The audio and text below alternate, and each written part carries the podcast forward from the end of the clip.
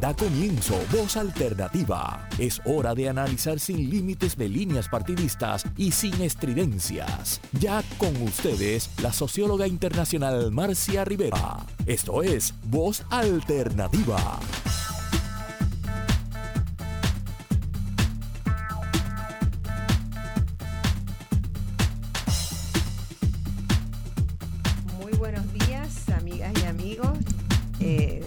Alternativa. Aquí estamos un domingo más con un tema que está tan candente que quien nos precedió también tenía, eh, estaba en el mismo tema. Estoy buscando mi guía, así que me dan un minuto.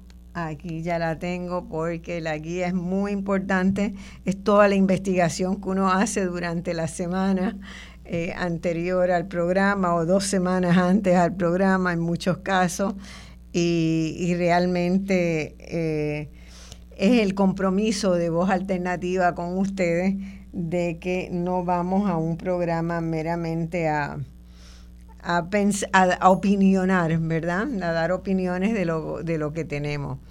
Así que eh, estamos en el día de hoy. No sé si por ya por este internet ha entrado el otro compañero que iba a participar en el programa, que no sé si está, estamos aquí arreglándola, porque cada, cada programa tiene su... Yo, si me la baja un poquito queda mejor. Ahí, ahí estamos. Eh, y tenemos un compañero, el doctor Jorge Falcón, que viene por remoto. Eh, por remoto se supone que sea más rápido que por, por automóvil, ¿verdad? Así que esperamos que un minuto esté. Pero en el día de hoy vamos a, a ir sobre esta discusión que se ha estado dando en Puerto Rico durante la última semana y media, más o menos, desde que se presentó un proyecto de ley por petición, por petición de unas personas que tienen interés en que se apruebe, ¿verdad? Un proyecto por petición siempre es un proyecto que se le lleva a la legislatura por parte de personas o grupos o instituciones que tienen interés en que se apruebe el mismo. Por alguna razón tienen un interés particular y ese es el caso, el caso de este, de este asunto. Pero el asunto es demasiado importante para que nos enredemos, creo yo, en peleas que no van a ningún lado. Entonces no se trata de decir no queremos ningún proyecto, ni se trata de decir ese proyecto es, es el colmo y va a resolver todos los problemas que tenemos en Puerto Rico con relación eh, me parece que el tuétano del interés del proyecto, ¿verdad? Que no está claramente expresado y no está claramente eh, trabajado como se debe trabajar una pieza legislativa, es que hacer frente a la fuga o a la huida o a la salida, al éxodo, creo que es la palabra más correcta, de médicos de Puerto Rico que están dejándonos en una situación complicada, muy complicada porque está llegando el momento donde los médicos que existen no dan abasto para atender eh, las necesidades de salud y las presiones que se ponen sobre ellos son tan fuertes que también están considerando irse. Entonces que este proceso puede ser todavía más avasallador. Y además hay un hecho irrefutable, es que la economía de Puerto Rico sigue estancada, que se anuncian que hay dos o tres proyectos que van a venir, que van a venir, que van a venir, que están viniendo, para usar una, una forma de los, del verbo que se usa, se está usando mucho, pero en realidad no llegan. No llegan y todavía el, el, hecho de haber derrotado la reforma laboral, porque lo ordenó la Junta de Control Fiscal, eh, entonces eso hace que muchas más personas consideren, ¿verdad?, irse a los Estados Unidos, donde el salario mínimo es más alto. Entonces hay muchos elementos que inciden en que eh, la clase médica se vea en este momento eh, asfixiada.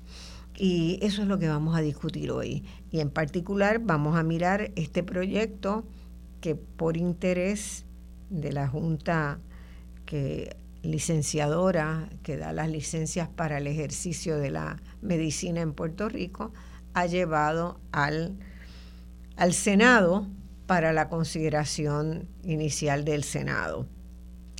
Tengo conmigo hoy eh, aquí en el estudio a la doctora Débora Silva.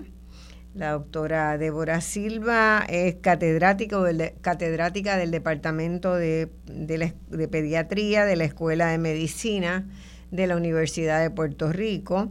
Completó un bachillerato en la Universidad de Tufts, un grado de doctor en medicina de la Escuela de Medicina del Recinto de Ciencias Médicas de la UPR y una maestría en educación médica en la Universidad de Cincinnati. Y resalto este, esto porque realmente de lo que se trata en un sentido todo este debate es de cómo educamos a nuestros médicos, desde que entran a la escuela de medicina hasta que pueden hacer un internado para certificar, ah, pueden hacer un internado y pueden hacer una, una, una residencia que es la culminación del el proceso de aprendizaje. ¿Cómo se hace eso? ¿Quién hace eso? ¿Con qué recursos se hace eso? Que no los dice el proyecto, que es uno de los elementos que hace que uno se cuestione, porque eh, derrotar algo que está, que ha estado funcionando, puede mejorarse sin duda, pero sustituirlo por algo que ni siquiera hay un, apéndice este, de contabilidad de cómo se va a financiar ese proceso, de cuándo, en qué momento se va a entrar, quién va a ser el responsable por la supervisión. Son muchos pequeños elementos que hacen que eh, a mí por lo menos y creo que a los invitados de hoy nos tienen un poco preocupados los que defienden el proyecto tendrán su oportunidad también de venir a voz alternativa y explicar cómo resuelven esas preguntas que hoy vamos a estar planteando. Sigo con la doctora Débora porque me desvié en, en ese elemento que me pareció importante que ella ha desarrollado, ¿verdad? Una maestría en cómo se educan en educación médica este, ostenta, como dije, una especialidad en pediatría y una subespecialidad en pediatría hospitalaria y está certificada por el American Board of Pediatrics en ambas áreas. Realizó también un postdoctorado de cuidados primarios y desarrolló docencia con concentración en desarrollo curricular en la Universidad del Estado de Michigan. Ella ha ocupado diversos roles de gerencia académica, incluyendo ser jefa de la sección de pediatría general, directora del programa de destrezas clínicas, directora de la oficina de currículo, directora del programa de desarrollo de la facultad. Eh, es también eh, directora de currículo del Centro de Humanismo en la Medicina, que me parece también sumamente importante fue decana asociada a Asuntos Académicos y directora de la Oficina de Acreditación de la Escuela de Medicina. También ha sido decana asociada interina del recinto. Ha trabajado en procesos de acreditación a nivel de Puerto Rico, de Estados Unidos y también internacionalmente. Bienvenida, doctora. Este, sabemos que usted es una voz autorizada para hablar de estos temas, así que nos agrada muchísimo que esté con nosotros. Tenemos también en el día de hoy a la doctora Yasmín Pedrogo, que es profesora en el Departamento de Pediatría de la Escuela de Medicina del Recinto de Ciencias Médicas.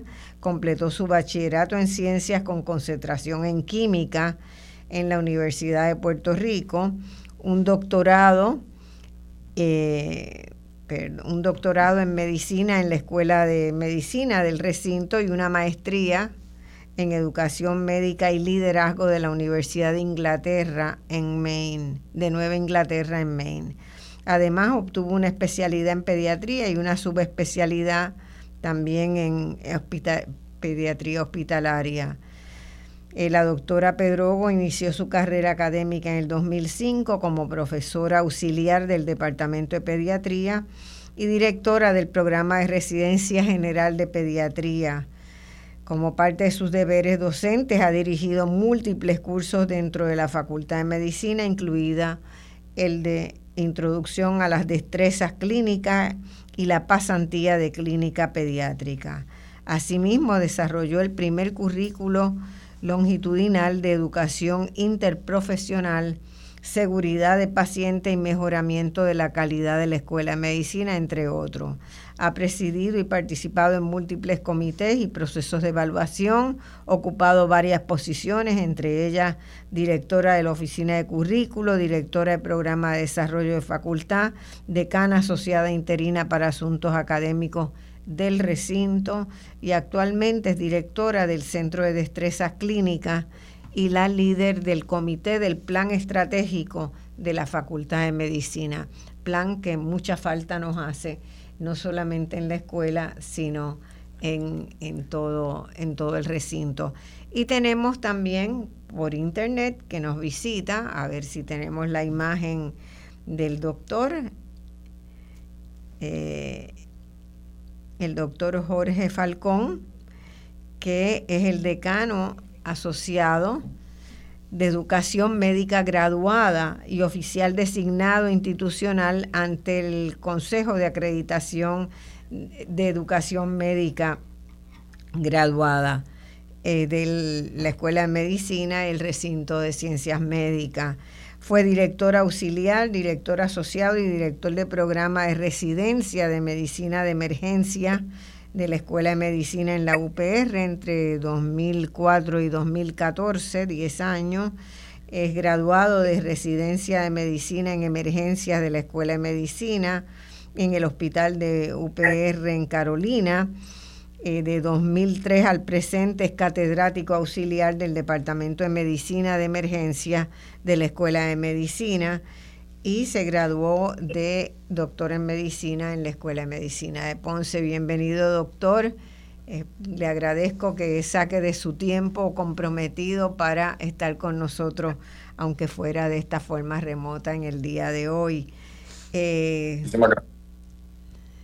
este, como vemos, tenemos tres personas que saben del asunto, que están, han estado metidas en el asunto y que nosotros, yo quiero comenzar esta conversación con una pregunta que a mí me ha dado vueltas en la cabeza mucho, y es qué es más importante, la libertad de ejercer una profesión o un oficio o la seguridad que deben tener quienes reciben un servicio, como podría ser un servicio de ingeniería, un servicio este, de plomería, ¿verdad?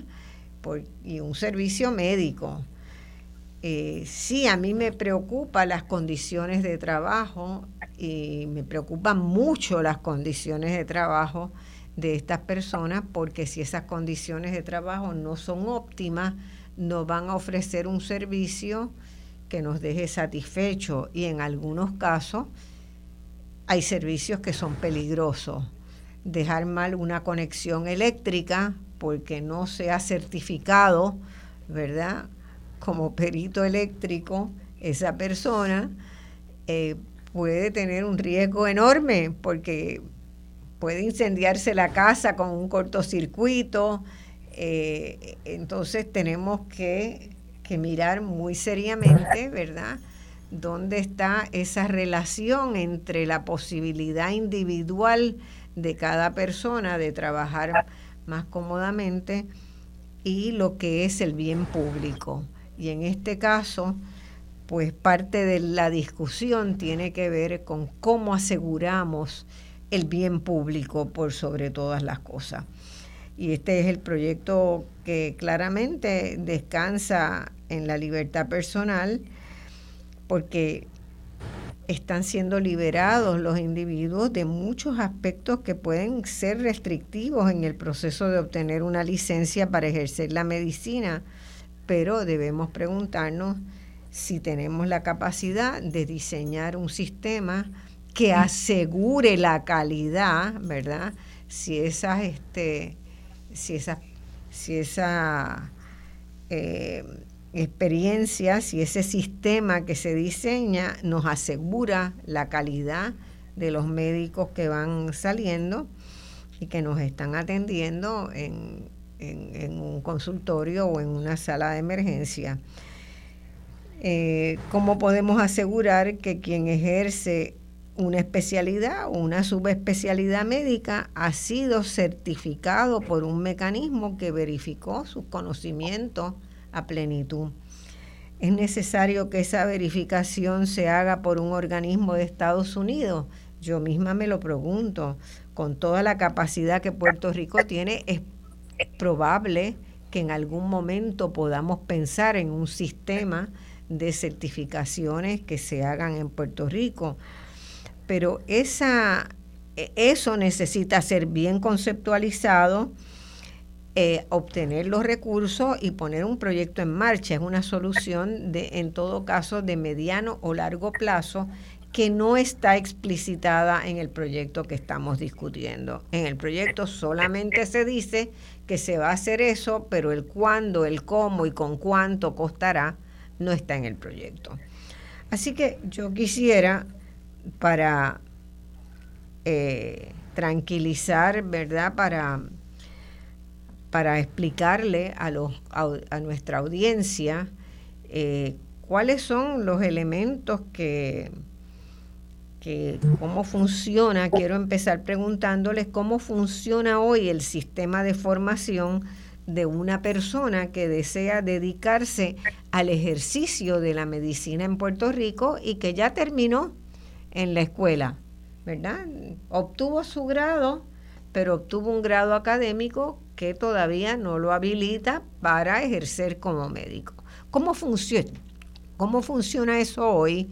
y quiero que sean lo más honesto posible, este, ¿verdad? O plenamente honesto, porque yo sé que hay muchas muchas trabas. Puerto Rico se ha convertido en un país burocrático en todas las dimensiones, pero a lo mejor podemos atender eso en un proyecto de ley que no está necesariamente contemplado en esto. ¿Quién quiere comenzar? Yo Doctora. sí. Bueno, primero que nada, gracias, ¿verdad?, por, por invitarnos a tener esta, este diálogo tan importante y tener el espacio para nosotros explicar eh, asuntos que a veces es difícil de poderlos explicar eh, en poco tiempo. Usted nos está preguntando sobre la educación médica. hoy, ¿cómo funciona? el día de hoy. El concepto de educación médica en el día de hoy va desde el estudiante de medicina a cómo se crea un especialista y un subespecialista. Así que eh, Puerto Rico tiene el mismo sistema de educación médica que el resto de los Estados Unidos, pues somos parte de ellos. Podemos debatir si es positivo o no lo es, pero es un hecho. Somos parte de Estados Unidos. Y tenemos ese mismo sistema que corre de la, de la siguiente manera. Son cuatro años de escuela de medicina y luego de esos cuatro años, pues entonces uno se gradúa de médico, pero uno no es un médico licenciado. Para ser un médico licenciado en Puerto Rico, pues Puerto Rico tiene dos sistemas. Tiene el sistema, igual que en Estados Unidos, de pasar por unos exámenes de licenciatura americanas que se le llaman los USMLE, United States Medical Licensing Examination, examinación de la licencia americana, eh, y luego hacer un año de internado, ya sea acreditado por el ACME, que es el, el, consejo que usted ya eh, identificó, o pueden hacer un año de internado estatal. La otra manera de hacerlo son cogiendo las revalías de Puerto Rico más un año de internado estatal. Así que son cuatro años de escuela de medicina, coger uno de estos dos grupos de exámenes y un año de internado. Es importante que en Puerto Rico, pues no hace, eh, no hay diferencia en si uno se gradúa de una escuela acreditada como las nuestras o una escuela lo que se le llama del extranjero, eh, porque tienen otros tipos de acreditaciones. Por eso no le llamo escuelas no acreditadas. Simplemente no son las americanas y pueden no son los parámetros de Estados Unidos vamos a decir pues eso es no son los parámetros exactos de Estados Unidos pero ahora mismo mundialmente hay un movimiento a través de la Federación Mundial de Salud que utilizando parámetros muy similares, porque al principio fueron los de Estados Unidos, ¿verdad? Usaron los mismos, están creando un sistema para la acreditación internacional.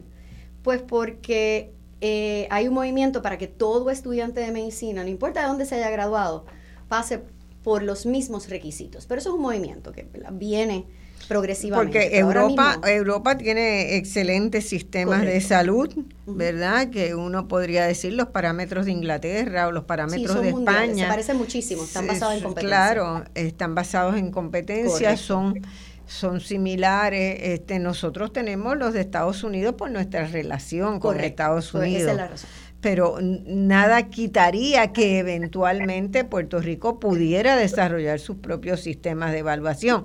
Va a ser algo de largo plazo, no resuelve un problema de corto plazo. Aquí viene la parte de la educación posgraduada. Esta es la primera parte que hablamos fue de cómo yo entreno estudiantes de medicina.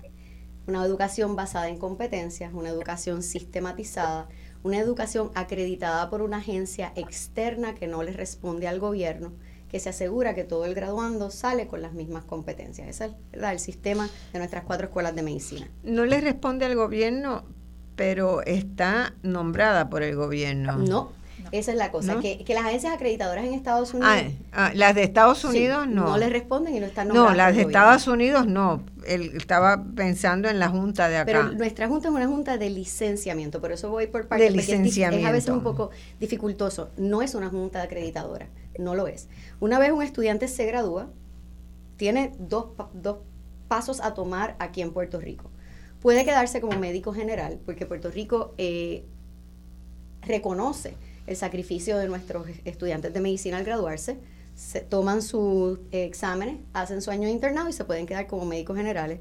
O pueden los estudiantes que hayan cumplido con los requisitos entrar a un programa de residencia acreditado, que todos en Puerto Rico son acreditados. Y esa agencia de acreditación tampoco le responde al gobierno, no es nombrada por el gobierno, es un ente aparte. Es la misma y única agencia que acredita todas las eh, residencias de Estados Unidos, no importa el estado. Estados billonarios como Texas y California, que muy ciertamente pudieran pagar o crear, no lo hacen. ¿Por qué? Porque esa agencia acreditadora particular mantiene una garantía de calidad, que no hayan conflictos de intereses, que nadie pueda decir, pues coge a fulano o coge al otro. No, no, no, es aparte. Estos programas de residencia es lo que llamamos, pues, ¿qué, qué se entrena ahí? Pediatras, médicos internistas, médicos de familia, emergenciólogos, cirujanos generales. Son, como decir, la base.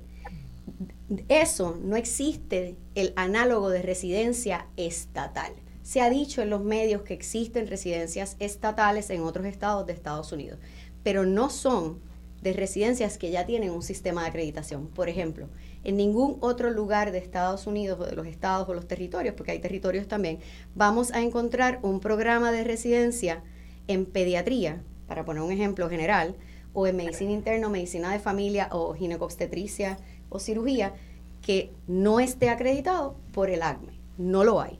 Lo que hay son programas de subespecialidades, ¿verdad? Eh, que todavía el ACME no los ha convertido en una especialidad formal, no hay un, examen. O sea, eh, definitivamente que eso no existe. La razón principal por la cual para nosotros es tan importante mantener una acreditación como la que tenemos en nuestros 75 programas de residencia, y voy a dejar que la doctora Pedro hable un poco sobre la seguridad paciente que usted está hablando, eh, es porque la agencia que nos acredita, que es sistemática, aplica los mismos requisitos, no importa dónde sea, es la que se encarga de ser transparente con el pueblo y decirle, esto que yo estoy obligando a este hospital o a esta escuela de medicina graduar, porque programas de residencia pueden estar basados en escuelas de medicina como pueden estar basados en hospitales, yo te aseguro que tiene unas competencias requeridas, que pasó por un currículo formal, que vio todos los pacientes que tenían que Tenía que poder cuidar, no es ver, es poder cuidar y que alguien lo supervisó. Y que si ese hospital donde está no tiene esos pacientes, lo sacó de ahí a ese residente, lo puso en el lugar donde sí los tiene, así le cueste, así esté fuera de Puerto Rico, y se aseguró que sabe cuidarlo. Es de afuera, no hay conflicto, es externa y requiere muchos, muchos recursos. Por eso, a lo largo de los años y la historia, se ha delegado a agencia externa sin fines de lucro que no responde el crear estos sistemas de acreditación. Sobre seguridad paciente, la doctora es quien mejor le puede hablar. Quería añadir eh, a lo que está diciendo la doctora Silva antes de pasar a lo de seguridad paciente, es que la estructura que tiene ahora mismo este consejo es una estructura donde ellos nombran unos comités para cada una de las especialidades. Pediatría tiene su comité, medicina interna tiene su comité, y son estas personas las que deciden, ¿verdad? Y llevan a cabo el proceso evaluativo de cómo debe ser el currículo de enseñanza, qué es lo que se debe enseñar a un médico que quiera hacer la especialidad de pediatría, a un médico que quiera hacer una especialidad quirúrgica, a un médico que quiera hacer una especialidad en medicina interna, para todas. Existen esos comités. Y esos comités tienen unos expertos en cada especialidad, pero tienen unos expertos en educación médica y tienen representantes tanto de residentes que están en entrenamiento como de la comunidad y pacientes. ¿Y por qué hay representantes de la comunidad y los pacientes? Y volviendo a la pregunta retórica que usted hace al principio, ¿qué va, verdad? ¿Qué puede ir encima o por encima uno del otro? El derecho individual de ejercer una profesión versus la necesidad de que cada paciente reciba el cuidado de salud que se merece y necesita, pues eso ha sido un, proceso evaluativo en lo que es la educación médica a lo largo de los años y los últimos años. Y uno se pregunta, al, al finalizar la década de los 90, hubo un cambio drástico en cómo se iba a enseñar en las escuelas de medicina y en los programas de residencia. ¿Por qué vino el cambio a que un residente no podía estar 36 horas de trabajo corrida y vino el cambio a que no pueden trabajar más de 24 horas y 80 horas a la semana? Vamos a ver el caso de Libby Science en Estados Unidos y la muerte de Libby Science. Y es por esto y muchos otros aspectos y estudios que la Academia Nacional de Medicina, el Instituto de Medicina a nivel de Estados Unidos, dijo que hay que enseñarle a los estudiantes de medicina, a los residentes, cómo prevenir un error, lo llamado error médico, que no es error médico, es error del sistema. ¿Cuáles son las cosas que inciden en que un paciente cuando se admita a un hospital, llegue a una clínica, pueda recibir un daño o salga peor de cómo entró al hospital o esa clínica? Que estén vigentes protocolos y que se sigan. Que se sigan y que se le enseñe a los estudiantes de medicina y a un médico en entrenamiento a prevenirlos, a buscar la raíz de ese problema, de por qué ocurrió un error, a, a saber de humanismo, a saber por qué inciden las disparidades de salud en un sistema de salud. Y por eso es que ahora mismo el paradigma de enseñanza, o por cómo debe ser un currículo de enseñanza en medicina, en una residencia, en una escuela de medicina, debe responder a las necesidades sociales de cada población. No es que este experto en medicina crea que yo tengo que enseñar esto, es que cuáles son las necesidades de esa población y de ahí yo diseño qué yo voy a enseñar. Así que cuando, y yo me pregunto, ¿Está Puerto Rico preparado para tener los recursos que se necesitan para diseñar una residencia no basada en los estándares de acreditación del Consejo Acreditación de Estados Unidos, el ACMI por sus siglas en inglés? ¿Tenemos los recursos? ¿Tenemos la, de Control Fiscal eh, y cuando cada centavo. Claro, y cuando me refiero a recursos, me refiero a recursos económicos, pero me refiero a recursos, recursos humanos. humanos, me refiero a recursos educativos, a recursos de conocimiento, de experiencia. Estas personas que se sientan en los comités de esta agencia acreditadora son personas expertas en educación. ¿Tenemos ese andamiaje en Puerto Rico?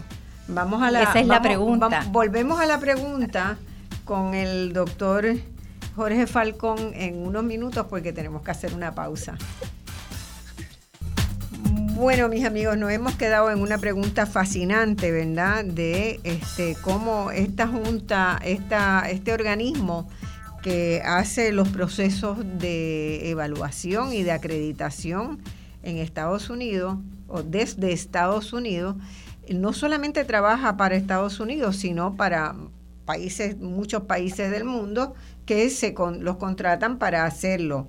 La pregunta que surgió aquí en el, en el corte es ¿qué pasaría en el caso de Puerto Rico, verdad? Donde todo está tan politizado. ¿Tendrá la posibilidad esa junta de hacer algo, tendría la posibilidad esa junta de, seguir ese proyecto, de hacer algo similar? Teresa, ¿tú querías? Eh, sí, el proyecto no está claro en el proceso de la Junta de Licenciamiento, va a certificar esa especialidad de ese médico que puede ser egresado de esa residencia eh, estatal. o llamada criolla. Pero la pregunta aquí es, ¿quién va a regular? ¿Quién va a velar por los parámetros de educación adecuados? Lo que significa, ¿qué ente puede acreditar? Un ente con experiencia en acreditar programas de entrenamiento a médicos especialistas. ¿Quién va a ser? La estructura que va a seguir los llamados hospitales que se mencionan o instituciones académicas para velar que ese médico que se entrene tenga ese conocimiento, esas destrezas y esas actitudes necesarias, no está claro ni contestado en el proyecto. Eso es mucho de las inquietudes que nosotros tenemos. Así que eh, esa es la pregunta. ¿Quién va a dar esa acreditación en Puerto Rico, esas residencias estatales y criollas? ¿Quién va a ofrecer los recursos que se necesitan? Sí, la realidad es que no tienen, ahora mismo no hay una infraestructura. Eso sí lo podemos contestar. Por ejemplo, en diferentes lugares se ha hablado la academia. La academia está compuesta por cuatro escuelas de medicina y 75 programas de residencia. Eso es lo que es la academia, ¿verdad? Y las escuelas de medicina no pueden encargarse de acreditar lo que no, de, lo que no es avalado por las agencias acreditadoras porque somos parte de un sistema que está acreditado por las agencias acreditadoras. Serían parte, parte y juez. No pudiera, es que no podemos hacerlo. O sea, estamos en un sistema acreditado porque hasta llevamos 75 años laborando para que nos reconozcan como iguales y funcionando como iguales, para que nuestros estudiantes y nuestros residentes puedan tener las mejores experiencias. El, el problema aquí no es la educación de nuestros estudiantes o nuestros residentes. El problema aquí es literalmente que Puerto Rico no ha podido legislar lo que hay que legislar para que los médicos que se gradúan de residentes de residencias aquí en Puerto Rico, que se queda de 70 a 73%, una vez se gradúan de sus especialidades, a lo largo del tiempo se van, se, se queden o regresen. El problema no es la estructura de educación médica. Aquí no hay una estructura actualmente que pueda decir mañana tú vas a ir a acreditar esos programas de residencia. Así muchos hospitales los quieran crear, ¿verdad? Que eso es otra conversación, pero digamos que los quieren crear, no existe una estructura. El Consejo de Educación Superior no acredita los programas de residencia, no los acredita. No, ¿verdad? no, no los acredita porque no son programas que tengan créditos, cursos. Nosotros el, somos el, Consejo de Educación Superior se ha desmantelado, básicamente. Eso encima, ¿verdad? pero, pero, cuando, cuando, no, cuando no estaba desmantelado, tampoco los acreditado. O sea que esa estructura es algo bien importante, que, que el pueblo entienda que el ACME no es solamente, como usted muy bien dijo, a Estados Unidos, es que hay países que los contratan para que vayan y hagan la misma función en sus países por la garantía de calidad que ellos aseguran. Bueno, eh, quiero que el doctor Jorge Falcón participe en la discusión porque nos hemos quedado aquí las, las doctoras con el, con el debate. Ay, y de verdad que bien contento de estar aquí con, la doctora Pedrogo y con la doctora... Se, se le escucha un poco bajo. Sí, ¿me escucha? ¿Me escucha ahora? Bajo, lo escuchamos. Bajo. A ver si el control nos sube un poco su volumen o qué podemos hacer. Vamos a ver, aquí a ver si me, me escuchan ahora. Sí, sí, mejor. Van a mejorar este, también. Quería todo lo que han estado hablando las doctoras, ¿verdad? Yo quería dar un poquito más de, información acerca de cómo funciona el ACGME. ¿verdad? El ACGME es una, eh, como bien dijeron, es una compañía externa, ¿verdad? Que se dedica a acreditar programas en los Estados Unidos, Canadá, Puerto Rico. Desde el año 2010 están acreditando muchos de los, de los, de los, de los este, programas de residencia internacionales también.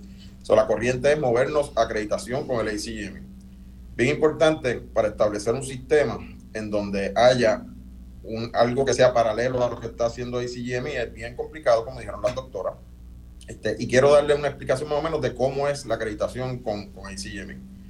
Primero que nada, para poder tener un programa acreditado de residencia, tiene que tener acreditado la institución que es la institución auspiciadora de ese programa de residencia ya sea de un programa que sería un Single Accreditation Program o de múltiples. En el caso de nosotros, la Universidad de Puerto Rico, tenemos 37 programas de residencia, todos súper bien acreditados. En Puerto Rico tenemos 75 programas de residencia acreditados y en los Estados Unidos hay 12.894 programas de residencia acreditados en los Estados Unidos, incluyendo los de Puerto Rico y Canadá. Eh, bien importante, aunque las la acreditación es una acreditación de 10 años, como es un sistema de seguridad tanto para los pacientes que estamos evaluando como para, los, para, para la calidad del entrenamiento, es un, una acreditación de 10 años, pero en realidad es una acreditación que es continua anualmente por 10 años. Si ellos detectan que hay algo en donde se está doblando rodillas, donde no se está pudiendo eh, llegar a lo que se supone que sea el requisito, y cuando digo requisito, no es un requisito, son tres requisitos específicos. Hay uno que es requisito institucional, que la, la universidad o el hospital tienen que cumplir con eso los requisitos específicos de la, de la especialidad y los requisitos comunes. Si no se cumplen con los, tres sets de requisitos o no se cumple con alguno de ellos, pues estamos en problema y viene una visita. Si los residentes, por otra parte, al hacer el survey o la facultad demuestran que hay algún tipo de problema, inmediatamente se hace una visita de emergencia o se pide un informe clarificatorio. Como ustedes pueden ver, esto es un proceso que es bien complejo y que este, descansa sobre lo que es la calidad de la enseñanza y la seguridad al paciente. Así que hacer un, servicio, algo, un sistema como este, eh, de verdad va a ser bien difícil. Como dijo la doctora de Silva, el movimiento es a que todos los programas internacionales o americanos y canadienses y puertorriqueños se muevan a eso. Eso es lo que quería añadir. Eh, doctor, le ah, hago una pregunta. Ah, ah, todavía, me falta, discúlpeme, todavía me falta ahí otra visita más que se llama el Clinical Learning Environment Review, que es cada dos años, y vienen a visitar el hospital y visitan más de 20 áreas de cada, del hospital donde está el, el hospital principal, donde está ese, ese esos programas eh, funcionando y verifican todas esas áreas y hacen recomendaciones basadas en, en calidad y basada en, este, en seguridad de pacientes. Doctor, le pregunto si a usted, eh, no se lo he preguntado a ella, si a usted le sorprendió que apareciera este proyecto. Eh, ¿por, qué, ¿Por qué aparecería este proyecto? ¿Es realmente por la preocupación de los médicos que se están yendo? A mí, eh, yo, yo, yo, he trabajado en la legislatura, ¿verdad? Dirigí una comisión de, en el Senado. Eh, cuando uno lleva un proyecto por petición y cuando se prepara un proyecto que es importante, más allá de un proyecto de eso de felicitar a alguien, usted tiene que tener una sustantivado, tiene que tener documentado el por qué, para qué, el cómo, cuándo, el dinero. O sea, tiene que tener documentada una, la necesidad, porque si no estaríamos haciendo leyes todos los días por cualquier cosa. Todavía se hacen demasiadas leyes en Puerto Rico, pero eh, yo lo que encuentro, lo que no entiendo es por qué realmente es que ¿Qué suscita la premura para llevar este proyecto? Que se lo voy a preguntar cuando tenga aquí a los que lo prepararon. Pero ¿cuál es la percepción de ustedes con relación a por qué aparece esto ahora? ¿Le sorprendió o no le sorprendió? Ahora mismo sí, a mí me sorprendió mucho porque obviamente, ¿verdad? Como usted bien dijo, si usted hace un proyecto de petición, si usted hace un proyecto de petición, eh, usted escucha la parte peticionaria, pero también tiene que escuchar a la parte que tiene el conocimiento, ¿verdad?, de lo que es la acreditación académica, lo que es el bagaje académico, lo que tiene que ver con seguridad de paciente. No se puede legislar cualquier tipo de, ley sin haber entrado en la rigurosidad, ¿verdad?, de lo, que, de lo que conlleva o lo que puede dislocar ese proyecto. Y en este caso, este proyecto va a producir múltiples disloques entre ellos disparidad de médicos, unos acreditados, otros no acreditados, programas de residencia acreditados, otros no acreditados, programas de residencia acreditados que van a poner en, en, en, vilo las acreditaciones de escuelas de medicina y a la misma vez van a poner en muy, mucho riesgo la acreditación de los programas de residencia. Que ¿Y por qué? Porque los programas de residencia están e, evaluados todo el tiempo para verificar que los residentes tengan la exposición que se supone que tienen que tener a los casos específicos con unos números específicos, la supervisión de la facultad y recursos dentro del hospital. Sí, la inestabilidad, la inestabilidad no es algo que le gusta a los evaluadores. Exactamente. Y, y encima de eso, ¿verdad? Como, como iba a mencionar también, este, eh, eh, lo, aquí la, la, mayormente, ¿verdad? Tenemos que estar bien pendientes de lo que iba a, lo que puede dislocar. Este proyecto en ningún momento cumple con su exposición de motivo. La exposición de motivo dice que esto va a resolver los problemas que hay de pérdida de, de, médicos. Como bien dijo la, la, la doctora Débora Silva hace unos minutos, Puerto Rico es la segunda jurisdicción que más retiene terminalmente sus residentes una vez terminan su programa de residencia. ¿Qué quiere decir eso? El residente terminó su residencia eh, en pediatría, medicina de emergencia, medicina interna, la hizo aquí en Puerto Rico y esa fue su especialidad última. Se quedan a practicar en Puerto Rico.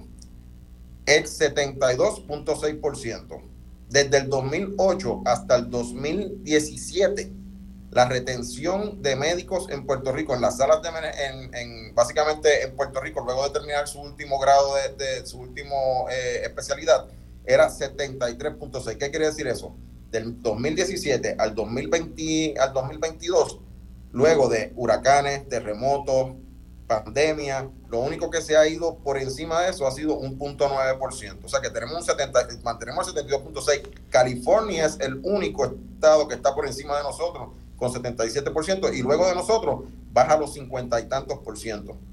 Así que eh, eso ya no cumple lo que está lo que ellos piden en exposición de motivos como que eso va a resolver primero. No resuelve no resuelve nada porque las certificaciones que también quieren eh, dar, eh, dar a los médicos generalistas que llevan más de 10 años trabajando en sala de emergencia no aumentaría la cantidad de médicos tampoco eh, eh, entonces, le quiero preguntar a la, a la doctora Silva, ¿no habrá entonces un problema de eh, un diagnóstico errado o un diagnóstico que es insuficiente para determinar cuál es de verdad la raíz del problema? O sea, yo soy economista, mi, mi, mi base de fundación en la vida es la economía y trabajo mucho con números si tenemos los números que él nos está dando, que el doctor Falcón nos está dando, a mí me parece que eh, el problema está mal diagnosticado, sí. hablando médicamente. Correcto. Eh, el doctor Falcón habla de los números de, los que se acaban de graduar de, residencias acreditadas, ¿verdad? Eh, está hablando de los números de nuestras agencias y agrupaciones nacionales que los siguen a lo largo de unos años, pero no los siguen por el resto de sus carreras. Puerto Rico tiene fuga de médicos, eso lo sabemos, y tiene falta de especialistas, pero no es porque inmediatamente que se gradúan se van. Recuerden también que del 30, 20 y pico por ciento a 30 que se van, un gran número se van a hacer subespecialidades. Soy ortopeda, pero voy a hacer ortopedia de espina, para poner un ejemplo, no lo puedo hacer aquí, me tengo que ir. Así que, o sea que, que en ese sentido, pues hay muchas variables. Yo pienso que el diagnóstico para el cual nosotros tenemos que buscar un tratamiento, se llama que Puerto Rico necesita más especialistas bien entrenados que se queden o que regresen. Ese es el diagnóstico. La solución no es cambiar la educación médica de los estudiantes o residentes. El problema no radica ahí. Ahí no está el problema, correcto. El, problema no radica ahí. Y sabemos las causas del problema. eso es amplio sabido. Existen dos maneras de tratar este problema. Es, ampliamente sabido que se están yendo los médicos. Y se sabe que se van. Hay que empezar a precisar qué médicos, de qué edades, con qué estructura familiar tienen, de dónde es que se están yendo. Es, es mucho más complejo para uno decir, hago un cambio radical. Correcto. y, y no tiene que ver con la educación, que es de lo que realmente este proyecto se trata de cambiar. El proyecto trata de cambiar cómo doy un, ¿verdad? un título o un certificado, un título de un diploma de ser pediatra, por ejemplo. Eso no va a cambiar en nada el problema. Eh, Yasmin. Sí, eh, le iba a mencionar. Eh, yo dirijo el capítulo de pediatría del Colegio de Médicos y para darle un ejemplo, las cinco asociaciones que agrupan los pediatras en Puerto Rico nos unimos para hacer un pequeño eh, proyecto de una encuesta a los pediatras generales en práctica en Puerto Rico sobre los diferentes aspectos, aspectos de su práctica. ¿Cuántos años llevaban en la práctica? ¿Qué edad tienen? cuántos, en cuántos pueblos dan servicio, qué tipo de servicio dan, pacientes al de plan vital, pacientes eh, con eh, eh, seguros privados, cuál es su plan de retiro, a qué edad piensan retirarse, tienen un plan de retiro estructurado, han tomado el examen del American Board of Pediatrics, si no lo han tomado, no lo han mantenido, ¿por qué? Y eso ha sido un pequeño proyecto de las cinco asociaciones. Sé que el Colegio de Médicos, eh, y recibí un correo electrónico en esta semana que va a estar haciendo unas llamadas y unas encuestas a todos los colegiados, a todos los médicos en Puerto Rico con, con licencia y que esté activa, eh, haciendo preguntas similares.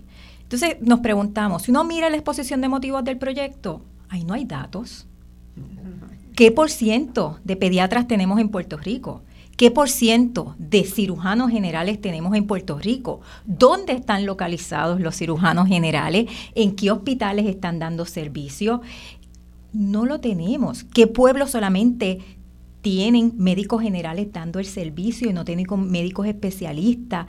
Eh, ¿Cuál es, haciendo un análisis cualitativo, médicos que se han ido de Puerto Rico, médicos que se mantienen en Puerto Rico, cuáles son los retos que tienen, con qué es que están batallando, cuáles pueden ser posibles razones para tener que irse.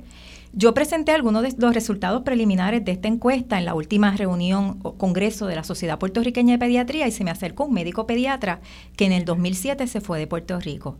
Y me dice, doctora, todo eso que usted presentó fue mi realidad en el 2007. A mí no me sobraba para ahorrar para mi retiro. Y lamentablemente yo me tuve que ir con mi esposa a Estados Unidos. Por lo menos ahora, en estos últimos años que he estado practicando, puedo decir que tengo algo para poder retirarnos los dos. Entonces, esa es la realidad del problema, el por qué al médico no le da para planificar su retiro, el por qué no puede mantener una oficina y tiene que cerrarla, irse entonces a atender pacientes en sala de emergencia al médico primario. entonces ahí tienes que mirar otros elementos que no son la educación, del médico, ¿verdad? tienes que mirar cómo está estructurado el sistema, ¿verdad? Cómo Las condiciones. Sí. Y, también pienso que, o sea, cuando uno mira...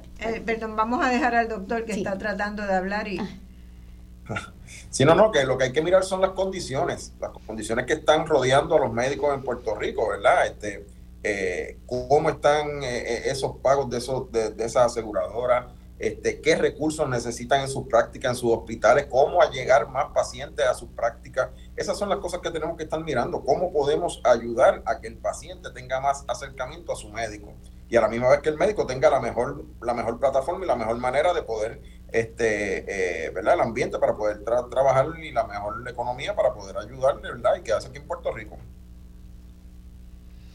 Sí, eh, eh, yo, yo creo que hay un problema que no está bien diagnosticado y que le estamos aplicando una medicina que puede agravarlo. Eh, ¿verdad? Poniéndolo en, términos médicos, me parece que estamos por ahí. Pero hay algunas cosas que a mí, que no soy del área, me parecieron interesantes. Ideas sueltas como que están en el proyecto. Eh, una de ellas es la posibilidad de desarrollar un programa un programa que tendría que incluir eh, seguridad de empleo, que ahora no la tienen ni los que se quedan acá. O sea, los que se deciden quedar acá no tienen esa seguridad de a dónde van a ir a trabajar, necesitarían seguridad de empleo, necesitarían un ambiente proclive al desarrollo humano, buenas escuelas, mejorar el sistema escolar, eh, público para los hijos de los médicos sería una manera de ayudar a retener a los médicos acá porque los tienen que mandar a colegios privados porque la escuela pública no tiene. Y en Estados Unidos sí la escuela pública les resuelve, ¿verdad? Y acá no. Eh, tendrían que eh, tener la posibilidad de una comunidad, de participar en una comunidad científica que los avale, tendrían que mejorar la, el tema de la violencia, es otro tema que yo sé que muchas personas emigran porque no encuentran un lugar donde puedan pagar para vivir tranquilo, ¿verdad? Y eso, a eso se le, se le puede añadir.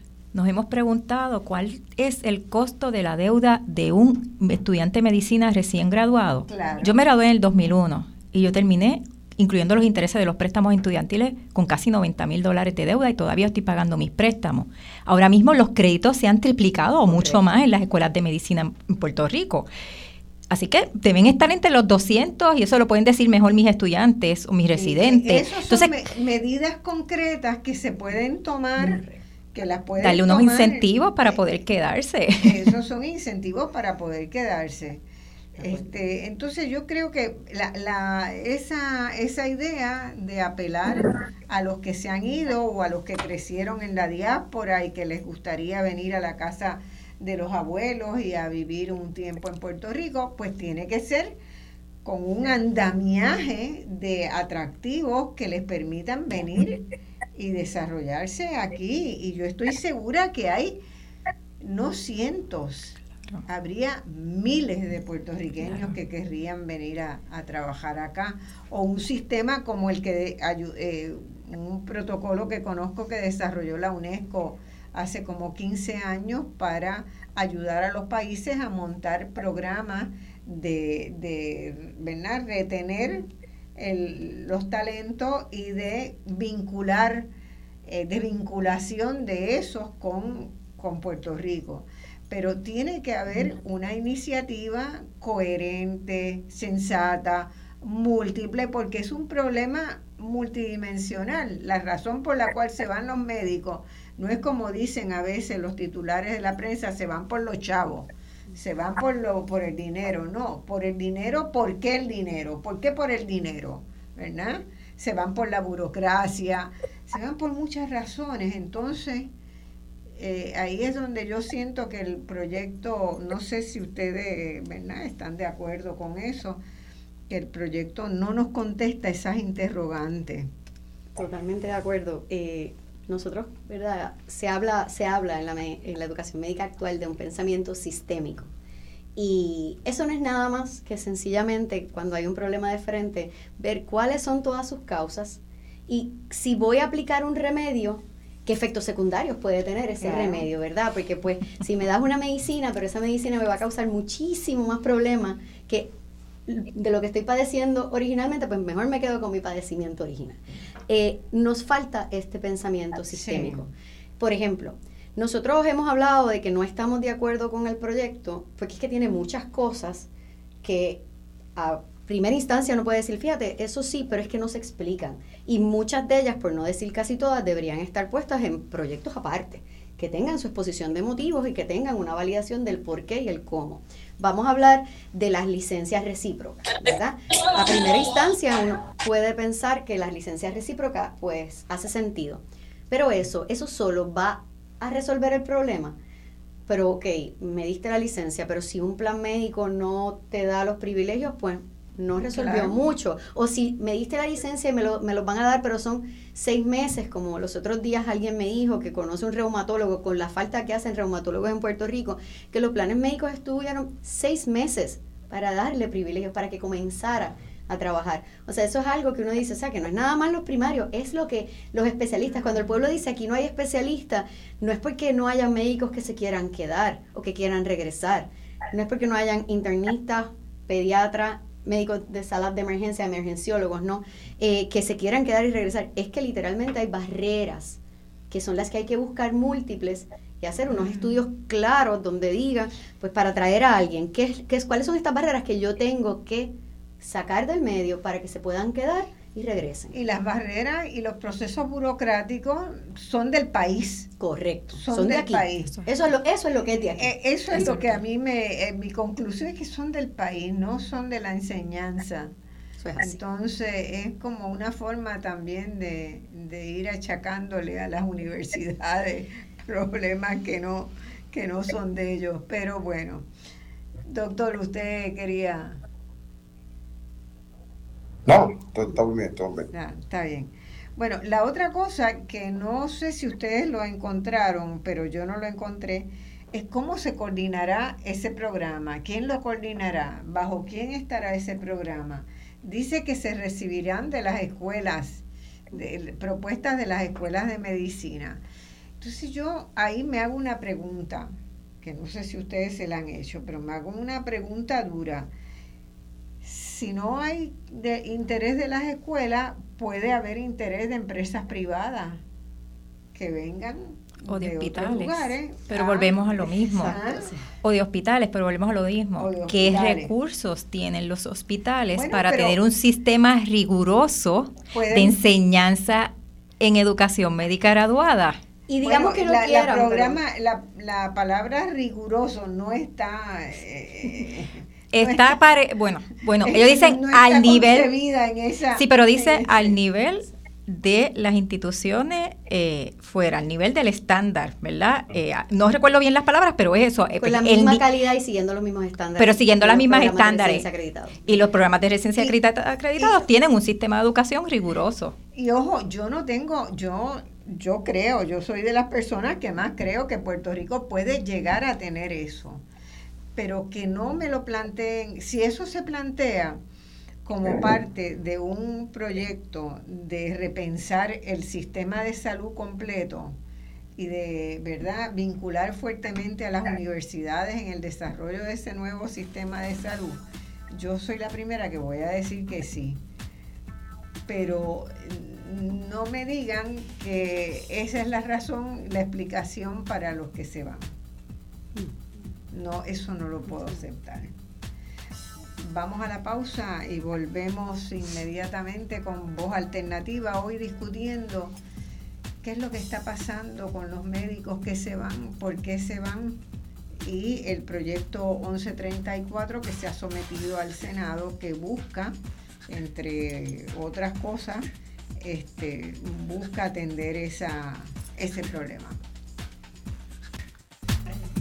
Bueno, mis amigos, aquí estamos en Voz Alternativa. Estamos hoy discutiendo la situación de los médicos en Puerto Rico, bien importante, y, un proyecto de ley que se ha sometido por, por petición al Senado de Puerto Rico para que se considere el proyecto del Senado 1134 y que eh, su espíritu, vamos a ponerlo de esa manera, es encarar esa situación de la, de la fuga de los médicos, que no es ninguna fuga, es una expulsión que estamos haciendo desde Puerto Rico, desde Puerto Rico, no desde la educación eh, médica, para que se vayan.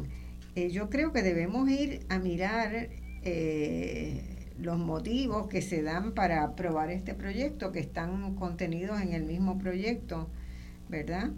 El sistema de salud está debilitado por el estancamiento económico de Puerto Rico, añado yo.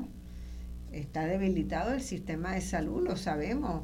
Las razones para ese debilitamiento no son la educación médica. Las razones, ¿cuáles pueden ser? Razones económicas. Hay, muchos aspectos que inciden. Razones eh, de condiciones de trabajo para los profesionales de la salud, porque estamos mirando por el proyecto de los médicos nada más, pero tenemos eh, enfermeras que le ofrecen mejores posibilidades de trabajo en Estados Unidos y se van, terapistas respiratorios, etcétera. Así que, como usted bien dijo, el problema aquí no es de la educación de los profesionales de la salud, aquí tiene que ver con esas condiciones de trabajo que puedan hacer que los profesionales de la salud se queden en Puerto Rico. Y eso depende, por ejemplo, en el aspecto de los médicos, como estábamos hablando, eh, las credenciales para que pueda ser parte de la red de un plan médico. Si un estudiante de medicina, un residente acabado de terminar, tiene que esperar seis meses para tener credenciales con los planes médicos, se va a tener que ir. Estamos diciendo que terminan con doscientos y pico de mil pesos en deuda. ¿Cómo van a pagar esas deudas? ¿Cómo van a pagar la luz, el agua, su familia, la escuela de los niños? Tenemos que pensar que son personas que terminan su educación a los treinta y pico años. Ya tienen familia, ya tienen niños. ¿Cómo ellos van a mantener una familia en Puerto Rico si no van a devengar en meses? Y también, o le, niegan el poder ser parte de esa red, de ese plan médico. El médico planificó establecerse en este pueblo cercano a su familia, porque tiene su mamá, su papá que le ayuda a cuidar los niños y porque quiere estar cerca de su familia. Y entonces no puede pertenecer a la red que mayormente ¿verdad? asegura los pacientes en, en, esa región. Pues son muchísimas barreras que hay que mirar. muchísimas barreras, son múltiples y el problema es complejo. eh, eh, hay un, un elemento que ellos dicen en los objetivos, que es eliminar el requisito de grado de bachillerato en ciencia o premédica como condición para obtener licencia para ejercer en Puerto Rico. Yo no sé, eh, no puedo calibrar ese objetivo y por qué ese objetivo está en este proyecto de ley. la Junta de Licenciamiento requiere el que hay un grado de premédica para dar la licencia en Puerto Rico. Eh, y, uno de los puntos que ellos expresan es que cuando el médico egresado toma el examen de licenciamiento del UCMLI, de licencia en Estados Unidos, no se les requiere ese grado de premédica o ese diploma de bachillerato porque ya se contempla que fue graduado de una escuela de medicina eh, y que la Escuela de Medicina se encargó en sus requisitos de preadmisión mirar todos esos prerequisitos para que pueda ser un estudiante de medicina. Lo que pasa es que nosotros también tenemos estudiantes que, que son egresados de escuelas de medicina en el extranjero, en diferentes países, con diferentes eh, formatos de educación y muchas veces puede ser que, el, eh, que la persona entre después de su grado de, vamos a decir, educación secundaria, cuarto año, y entre esta escuela de medicina porque dentro del grado de medicina eh, se le den esos cursos que nosotros llamamos una premédica. Así que esto hay que mirarlo con detenimiento, discutirlo y escuchar los miembros de la Junta y ver si es algo que realmente pueda proceder. Pero volvemos, hay tantos aspectos que se han unido en este proyecto de tanta preocupación y con falta de información y de datos que pues habría que ver eh, como dice la doctora Silva, son elementos para diferentes proyectos, para mirarlos en detenimiento cada uno de ellos y evaluarlos independiente.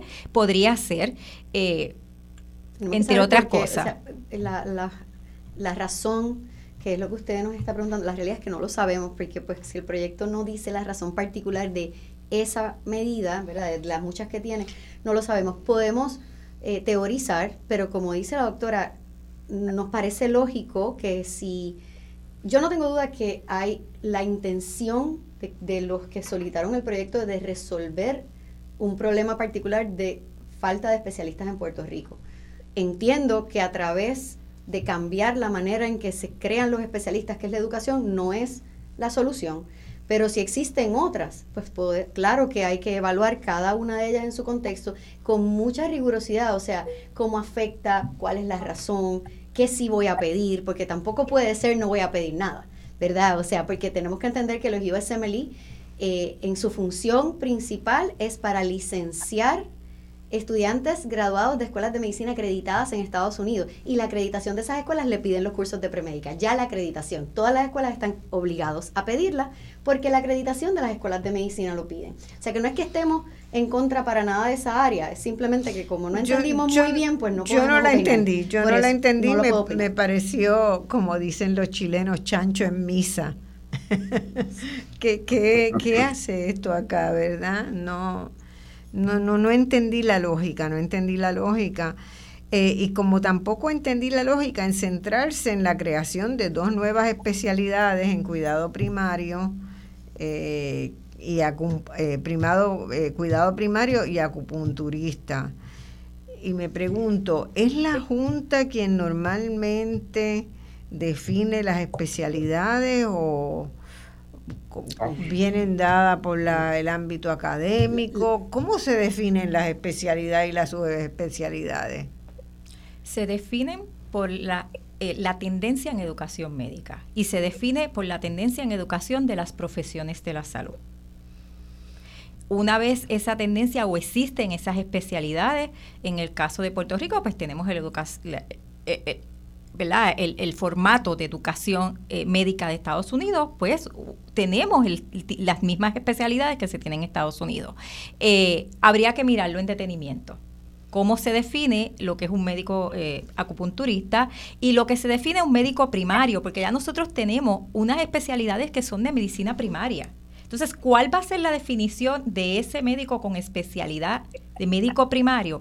Es algo que no entendemos, porque no está dentro de lo que son las especialidades a nivel de la educación en Estados Unidos y tendríamos que mirar la definición, tendríamos que mirar cuáles son las funciones de ese médico en cuidado primario. Si cambia algo. Si cambia algo, porque si ya es lo que hace un médico, de familia o lo que hace un médico generalista, pues porque darle ese nombre y apellido de especialidad primaria, eh, tenemos que mirar muchas cosas en ese aspecto. ¿Qué tipo de población va a atender? ¿Verdad? Porque las especialidades están definidas por el tipo de población o el tipo de diagnóstico que atiende ese, e, ese, esa especialidad.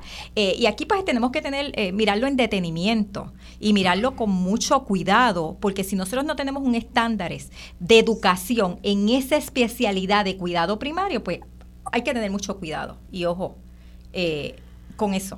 y con lo que se menciona. Decano, ¿qué piensa usted? Porque usted, Una de las maneras que más se hace en Estados eh, una de las maneras que más se hace en Estados Unidos es siguiendo las recomendaciones del American Board of Medical Specialties, ¿verdad? para decir qué es una especialidad o qué no es una especialidad. Y de hecho, eso se supone que es lo que está haciendo la Junta de Licenciamiento y Disciplinas Médicas en Puerto Rico para decir, esta persona tiene la capacidad de ser una, de, es elegible ese board o tiene el board de la especialidad. Esa es una de las cosas que más se utilizan en los Estados Unidos, ¿verdad? Y que en Puerto Rico para, para decir que es una especialidad o que no es una especialidad. Como dirán las doctoras, verdad, eh, cuidado primario de por sí no es una especialidad. Acupuntura no es una especialidad.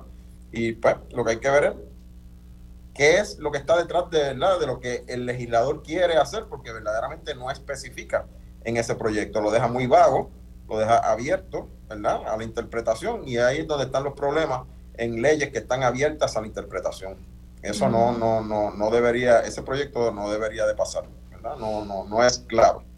Eso en sí mismo se puede, por ejemplo, si buscamos la estructura actual de lo que son los internados estatales, ¿verdad? Pues esa medida solita de crear estas eh, residencias estatales en una especialidad nueva, no concebida de medicina primaria, eh, ¿qué diferencia hace? Ya un internado estatal tiene un año, ¿Qué diferencia hace entonces añadirle un segundo año versus un Todo eso hay que sentarse para discutirlo porque... Pero yo me pregunto, no conozco el proceso, ¿verdad? Yo me pregunto si esas cosas, mucho de lo que está aquí, a mí me parece que se pueden hacer como decisiones que se tomen al interior de la Junta o en un diálogo de la Junta con el ámbito académico. Lo que pasa es que la Junta se rige por una ley y para la Junta cambiar sus procesos tienen que estar contenidos en la ley. Los aspectos que estén en la ley de la Junta de Licenciamiento. Seguramente la Junta tiene un reglamento y es en el reglamento donde se van a hacer, por eso se crea una Junta con, con poderes, ¿verdad? A mí me parece que hay muchas de las cosas que se plantean aquí que se podrían definir en el un cambio de reglamento. Eso es un aspecto legal que habría que, mirarlo en detenimiento, la, la ley que ahora mismo acobija la Junta de Licenciamiento y Disciplina Médica en Puerto Rico y, ese aspecto yo entiendo que, hay que mirarlo desde el aspecto legal de, la, ley per se. La, ley, la, ley, la ley es clara en la práctica de la quiropráctica en Puerto Rico. Entiendo que son 200 horas de entrenamiento y ser médico. Ya eso está ya eso está trabajado. No entiendo por qué tienen que... 200 este horas de entrenamiento en lo que sea. 200 horas en, en, entrenamiento en, acupuntura y ser médico. Eso es lo que Por eso, después que no, después que no, después que no cambies ese principio básico, no sé. Eso habría que, conversarlo en una mesa de conversación. La realidad es que hay, hay, unas partes del proyecto que no, no no las entendemos. Así que cuando, como no lo entendemos, tenemos que decir, no puedo estar de acuerdo con el proyecto entero porque es que la manera en que está escrito no me contesta lo que tengo que saber para poder emitir una opinión. Eh, definitivamente no estoy de acuerdo con las dos áreas que tocan eh, nuestra área de expertise, que es la educación, ¿verdad? Esa parte no estoy de acuerdo. Pero el resto es difícil porque uno necesita saber el por qué, necesita saber cuál es la razón, o sea, cómo esto va a mejorar la, cómo nuestros pacientes van a ser cuidados, porque eso es lo más importante si vamos a invertir el dinero, ¿verdad? Y cómo esto aumenta eh, los médicos en Puerto Rico, los especialistas en Puerto Rico. Esa es, la, esa es la pregunta, o sea, aquí el problema está en que faltan especialistas. ¿Cómo lo logramos? Pues, uno va medida por medida y algunas puede que parecer que sí, pero no, no puedo visualizar. No, no, le falta, le falta definición sin duda a este proyecto en prácticamente todos los rubros. A mí me llamó la atención que en este mismo proyecto eh, se ponga como un objetivo del proyecto el reconocer el pago de dieta y millaje de los miembros de la Junta. Entonces, ¿verdad? Queda mal. Ahí no entramos en detalles, no. Eh, además, tampoco eh, se dice en cuánto o parecidos o al, ¿verdad? establecidos en, en el marco de lo que ganan los miembros de la Junta de la Universidad de Puerto Rico, de la Junta de la Autoridad de X o Y, no, no, no dice cuánto, es como, ¿verdad? En, en la calle dirían es un cheque en blanco, pero, pero, pero eso también hace ruido en el proyecto, hace ruido en el proyecto. Eh, a mí, eh, otra cosa que les quería preguntar, bueno, le pregunté que cómo normalmente se definen las especialidades. Me llamó la atención de que fueran esas dos especialidades en concreto que se señalan, ¿verdad? Cuidado primario y acupunturista. No sé si hay otras que, que tendrían... Entiendo que la ley más adelante, ya cuando es los cambios que le van a hacer a la ley, sí indica que tienen a su discreción crear otras. Y eso, eso sí que es una carta en blanco. Facultan a la, a la Junta para crear nuevas, nuevas carreras, nuevas, y eso debe ser una, una decisión totalmente de las universidades, ¿no? Eh, en la Junta, la composición de la Junta no requiere que su gran mayoría vengan de la academia, la academia formal, ¿verdad? Porque estamos aquí hablando de miembros que están reconocidos dentro de, en Puerto Rico las escuelas de medicina y sus programas de residencia como, como los que se encargan de la creación de programas, currículos, dar clases, etcétera. Eh, y entonces eso es un problema, porque los miembros de la Junta son nombrados, entiendo yo, que por el gobernador, ratificados entonces por la Asamblea, pero los requisitos que tienen que tener cada uno de estos miembros para darle unos poderes como el que indica esta ley no pueden ser los mismos que solamente requisitos para evaluar si tienen los credenciales para tener una licencia que ya está definida y estipulada, ¿verdad? O si pues la Junta de Ética, si han cometido problemas éticos, etcétera. O sea, cambia mucho. Y eso es lo primero que yo pensaría que si en algún momento dado se va a conceptualizar un sistema de salud diferente o una educación diferente, pues entonces quienes van a tomar las decisiones finales también tienen que ser diferentes, ¿verdad? Ese perfil de quién compone tiene que ser diferente.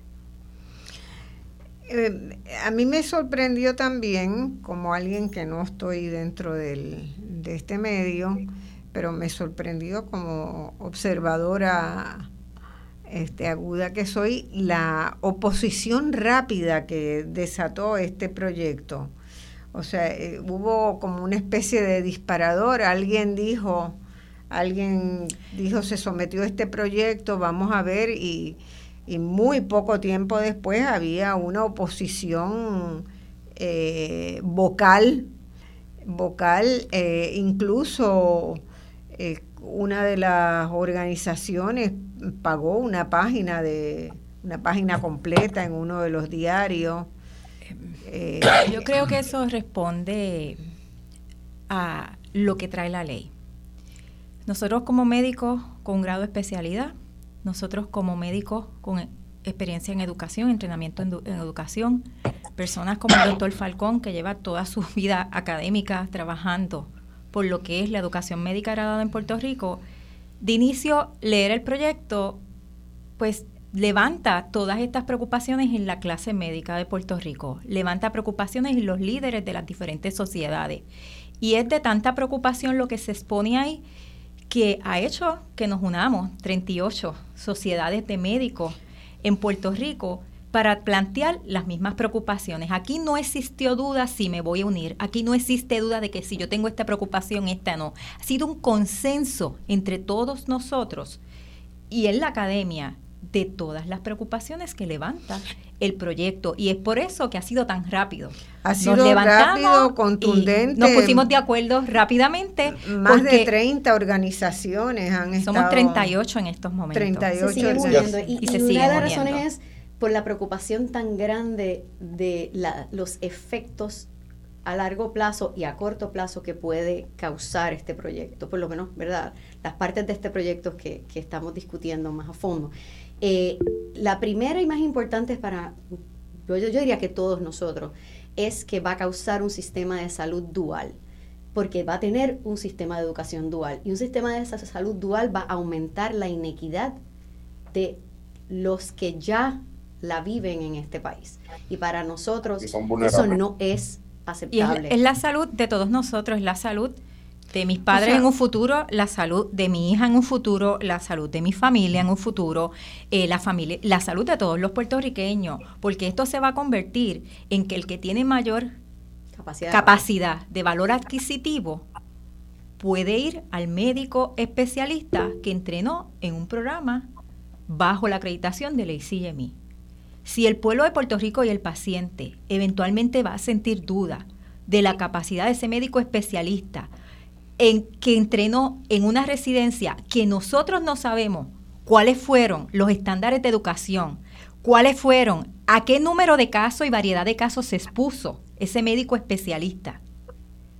Que, que, ahora mismo eso está regido por los estándares de acreditación de ley no sabemos si es independiente de influencias políticas o cómo fueron los criterios para admitir cómo fueron los criterios para admitir ese médico en ese programa de entrenamiento cuáles fueron esos criterios, esos requisitos que se utilizaron en términos de la capacidad y la educación, el conocimiento que tiene previo a entrar a la residencia. Si puede, ¿verdad? ¿Cuáles son los mecanismos que utiliza ese programa de residencia para definir que ese médico está competente, que puede trabajar independientemente y dar un cuidado en esa especialidad? Pues mire, no hay que ser un experto en educación para definir que no vamos a estar de acuerdo con el proyecto porque levanta demasiadas preocupaciones en términos del acceso a los servicios de salud que va a tener el pueblo de Puerto Rico en un futuro. Y la calidad. Y la calidad. Y aquí no está en juego, como usted bien dice, la calidad de la enseñanza en Puerto Rico en los programas de residencia acreditados y en las escuelas de medicina acreditadas. Porque entonces hay que debilitar lo que está funcionando, eh, las estructuras académicas acreditadas que, entrenan al médico en Puerto Rico para dar un servicio de, cuidado de calidad. Aquí el problema es la accesibilidad por el número de médicos que tenemos y las condiciones de trabajo de los profesionales de la salud en Puerto Rico por la crisis económica y los otros muchos factores que tenemos que discutir en detenimiento y en profundidad. Bueno, y, y, también discutir una de las razones por la que la gente se va es que la constricción económica hacia la Universidad de Puerto Rico ha sido muy fuerte, muy fuerte. O sea, un médico lo debe pensar dos y tres veces para seguir quedándose acá. Es, es, notable que ustedes digan que el 73 o 76% de los que entran en una residencia académica la terminan. La realidad es que eso es pues, una voluntad y se, quedan, Y la eso es una voluntad extraordinaria. Y la voluntad también de las personas y de la facultad de estas instituciones y estos programas que damos el todo por el todo para asegurar la educación de nuestros estudiantes y nuestros residentes, porque si no, no estaríamos aquí hoy. Es un compromiso, un compromiso que tenemos con la educación médica y de profesionales de la salud en Puerto Rico. Quizás uno puede ver también una distancia, porque en el país lamentablemente se ha ido creando, ustedes hablaron de una de una desigualdad, además de la desigualdad se han ido creando sismos sismo, espacios donde no son compartidos. Eh, yo encontré buscando archivos en esta semana que tuve que dedicarle mucho tiempo a, mirar papeles viejos. Encontré eh, un recorte de periódico de que en un momento dado vino eh, el ex rector de la universidad, en ese momento rector de la Universidad de, de Buenos Aires, de la Universidad, de, la Universidad del, Uruguay. Eh, y vino a Puerto Rico y le hicieron una serie de preguntas y sobre cómo era que se podía dar, él además era presidente del Frente Amplio, de la organización política del Frente Amplio que acababa de, ganar el poder. Y, él decía que eh, en Uruguay se había trabajado mucho para que el disenso pudiera sentarse en una mesa de diálogo y que sin eso no había la posibilidad de tomar políticas de largo plazo. Esta, por ejemplo, es una política de mediano largo plazo, lo que proponen aquí. ¿verdad? Si, si se trabajara como propuesta, que todavía es un mero enunciado, si se trabajara como propuesta, necesitaría el concurso de todas las fuerzas políticas y las visiones políticas para que se sostenga, porque el otro sistema que tenemos, mal que bien, por las razones que, que se han dado, por la evolución histórica, lleva setenta y pico de años, ¿verdad? Entonces, eh, eso nos falta, nos falta en Puerto Rico esa, esa voluntad y es posible, y es posible que una de las cosas que podamos hacer y que ustedes puedan hacer es una invitación a una conversación con la con las autoridades de la Junta. Siempre hemos expresado que estamos en la mejor disposición de ofrecer nuestros recursos, de discutirlo en profundidad y de ofrecer la capacidad que tengamos tanto el doctor Falcón, la doctora Silva o todos los compañeros que hemos estado dialogando al respecto eh, sobre lo que trae el proyecto y las grandes inquietudes que tenemos y muchos otros aspectos en términos de la situación en el país. Sí, a mí me parece que eso es extraordinariamente importante para el futuro.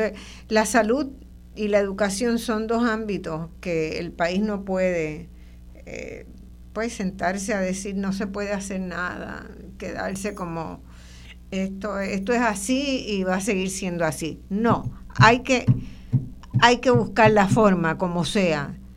Si, si lo que se necesita es sentarse en una mesa de diálogo, a mí personalmente me parece que, que eso es viable, que hay pizcas de cosas y hay que chocar cabezas con quienes están proponiendo el proyecto hay problemas en la redacción del proyecto y en cómo está presentado, sin duda, pero hay que ver que, que la mayoría de los que están en la Junta, o si no todos, son médicos. Las juntas son todas de médicos, no tienen una experiencia en redactar proyectos de ley. Estoy dándole la, la oportunidad. Tengo entendido que el proyecto no fue redactado por, por la Junta, fue una petición de la Junta y fue redactado por un eh, senador. Exacto.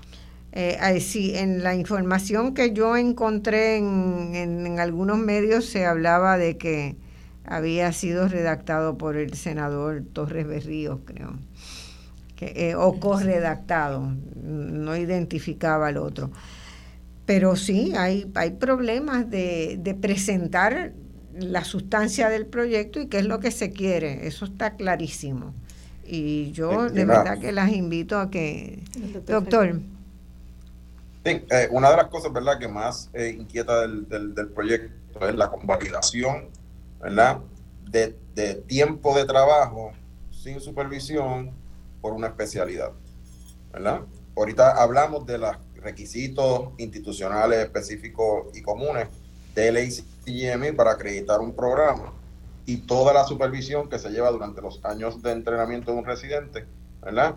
y este proyecto en uno de sus incisos pretende verdad dar una certificación ya sea de médicos primarios o de emergenciólogos a que lleven más de 10 años trabajando obviamente no, llevan esa supervisión que han llevado los programas y esa es una de las cosas que ha hecho que verdad y me siento muy orgulloso de que de que eh, hayan 38 asociaciones que están unidos eh, enfrentando este este proyecto ¿verdad? Pues yo creo que es la primera vez en la historia de la medicina moderna que pasa una cosa así. Este, y estamos velando por la salud. Estamos velando por la salud, estamos velando por, por, como dijo la doctora, que no haya inequidad ¿verdad? En, el, en, el manejo de nuestros pacientes. Así que es bien importante eso, ¿verdad? Este, mantener los estándares de acreditación, mantener ¿verdad? programas nuevos, pero programas que sean acreditados.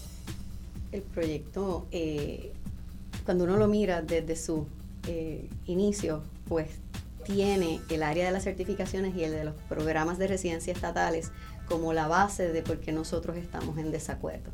Va a la academia, la parte que tiene que ver con la educación de, un médico especializado. Vamos a seguir con eso cuando volvamos de la, de la pausa porque ese es parte del cisma que se ha creado en Puerto Rico, ¿verdad? Hay un sector de la población que está totalmente en contra de la Universidad de Puerto Rico y que no le importa que le hayan cortado los recursos y hay otra mitad, hay otra parte de la universidad felizmente grande que estamos luchando día a día porque se reconozca el valor y los aportes de la Universidad de Puerto Rico al país. Vamos a la pausa y volvemos de inmediato y a partir de las menos cuartos vamos a recibir llamadas porque puede haber gente que quiera aclarar dudas y que quiera hacer algún aporte en la conversación. Así que el 787-292-1703, 1704 o 1705 están los teléfonos, estarán abiertos. Bueno, estamos en el último segmento ya de este programa, un programa donde nos invita a la reflexión de qué es lo que queremos como sistema de salud para Puerto Rico y que yo he tenido la maravillosa oportunidad de hablar con tres personas hoy que, son muy, muy dotados en, el tema de educación médica. Eh, eh, nos quedamos en el, en el momento donde estábamos diciendo, estábamos mirando, ¿verdad?, que es el cisma que se había creado entre la universidad y algunos sectores de la sociedad, particularmente del gobierno, este, y qué, qué podíamos hacer para ir cerrando esto. Eh, una, yo insisto, ¿verdad? La universidad se la han masacrado, la Junta de Control Fiscal y el gobierno de Puerto Rico han masacrado a la universidad en términos de la asignación de recursos.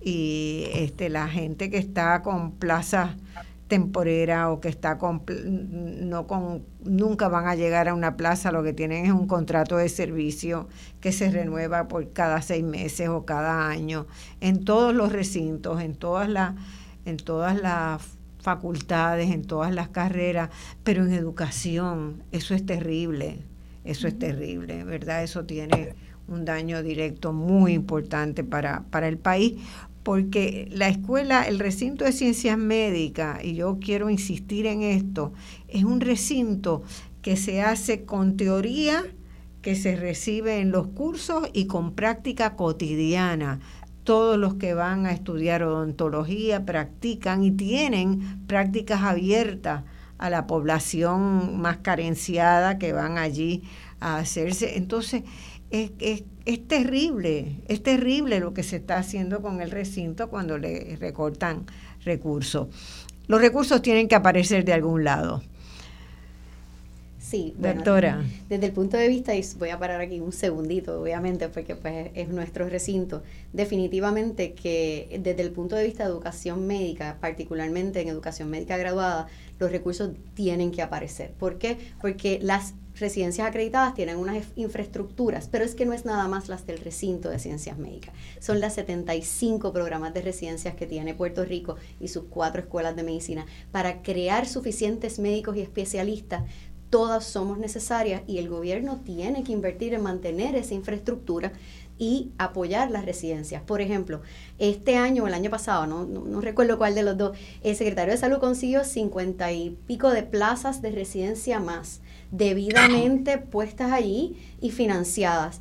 Pues eso es lo que hay que seguir haciendo, apoyar lo que ya tenemos, nuestros residentes, nuestros programas de residencia, nuestras escuelas, los hospitales donde ella funciona para que tengan las acreditaciones. ¿Por qué? Porque el que se gradúa de ahí podemos garantizar su calidad, ¿verdad? Con una agencia externa, pero podemos garantizar su calidad. Y tenemos entonces que luego de apoyarlas, ¿verdad? Y sí, casi la mitad están bajo el recinto de ciencias médicas, así que definitivamente ese apoyo es como decir el 50% para poner la realidad de lo que ocurre aquí, que se necesita que continúe y aumente y a la misma vez tenemos que buscar la manera de disminuir la fuga de estos especialistas. Dentro del proyecto, las dos áreas que a nosotros nos preocupan son literalmente académicas. Otorgar un título a alguien que no ha pasado por un programa no hace diferencia de quién sea la persona o cuál sea el título. no es parte de lo que es la academia rigurosa. Me explico. Un paralegal que trabaja muchísimos años puede ser excepcionalmente bueno y va a corte y ayuda al abogado, pero no le vamos a dar la licencia, ¿verdad? Perdón, la redundancia de licenciado. Un constructor que lleva haciendo edificios por muchísimos años excelentemente bien hecho, tampoco le damos la licencia de ingeniero o el título de ingeniero. A eso es a lo que el doctor se refería cuando decía que no podemos dar títulos sin pasar por un programa de entrenamiento. Uno pasa por un programa de PhD para tener un PhD y si no terminas tu tesis, puedes haber estado estudiando siete años y no te dan tu PhD. Esa es la primera parte del proyecto, 100% académico. La otra parte es, ¿por qué crear residencias estatales cuando hay una manera de seguirlas creando y fortaleciendo ya acreditadas, cuando hay manera de asegurar los graduandos y cuando hay más estudiantes que tienen los criterios que quieren solicitar a ella.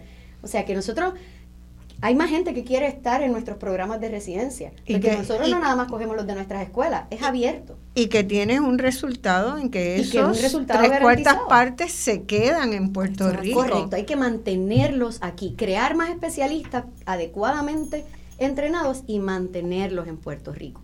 Eso es lo que nosotros entendemos que Puerto Rico tiene que yo, hacer. Yo no sé si alguien ha hecho un análisis, ciertamente no está en el proyecto, de qué cuesta más si, la, si las residencias criollas que se proponen acá, porque no sabemos cómo es que van a funcionar, por eso no se puede ni siquiera calcular el costo porque no tenemos idea de quién las va a administrar, si van a ser las mismas universidades, a quién se le va a dar el dinero, cómo se van a financiar. O sea, todo ese montaje, esa idea de montaje no está. Y que no van a haber fondos CIEMES para esas residencias estatales. porque para, para uno recibir fondos federales, para esa, las residencias tiene que tener una acreditación por el ICMI. Eso no es negociable. Eso ya está estipulado para poder recibir esos fondos federales, así que que tendría que ser todo de fondos locales. Y entonces uno se pregunta si, si la Junta de Control Fiscal aprobará esta, esta propuesta o no, ¿verdad? Yo me sospecho que, que ni la mirar, que la leerán de, de una y no la, no la aprobarán. Eh, este, en todo caso, esto tiene que venir ¿verdad? Como parte, todo lo que se haga en salud tiene que venir como parte de, un, de una reflexión y un cambio del sistema, del sistema de salud y cómo está organizado y cómo, cuáles son las premisas, ¿verdad? Y eso, eso es importante que ustedes lo, lo vayan viendo. Eh, y yo creo que la oposición al proyecto viene por ahí. No sé si hay otros elementos que han señalado en, los opositores?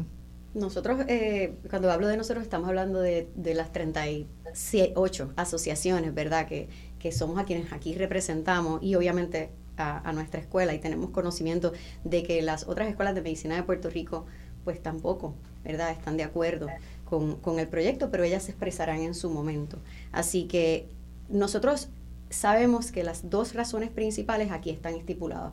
No, no creemos que sea correcto otorgar títulos a nadie sin el entrenamiento y pasar por un proceso y programa de entrenamiento, en este caso residencia, en otro caso universitario, en otro caso posgrado. No lo creemos, número uno. Y número dos, entendemos que los programas de residencia acreditados tienen la estructura que necesitan, tienen el tipo de acreditación y supervisión que necesitan y nuestros graduandos son excelentes. ¿Por qué cambiar esa rueda? Cuando lo que Puerto Rico necesita es asegurar que se quedan aquí en Puerto Rico y que regresan otros que se fueron y quieren regresar. O sea, la, apuesta a hacer una, una inversión en un cambio para porque yo puedo pensar que ustedes podrían estar en una junta de, de, evaluación sin ninguna duda. Seguramente ya han estado en otras internacionales.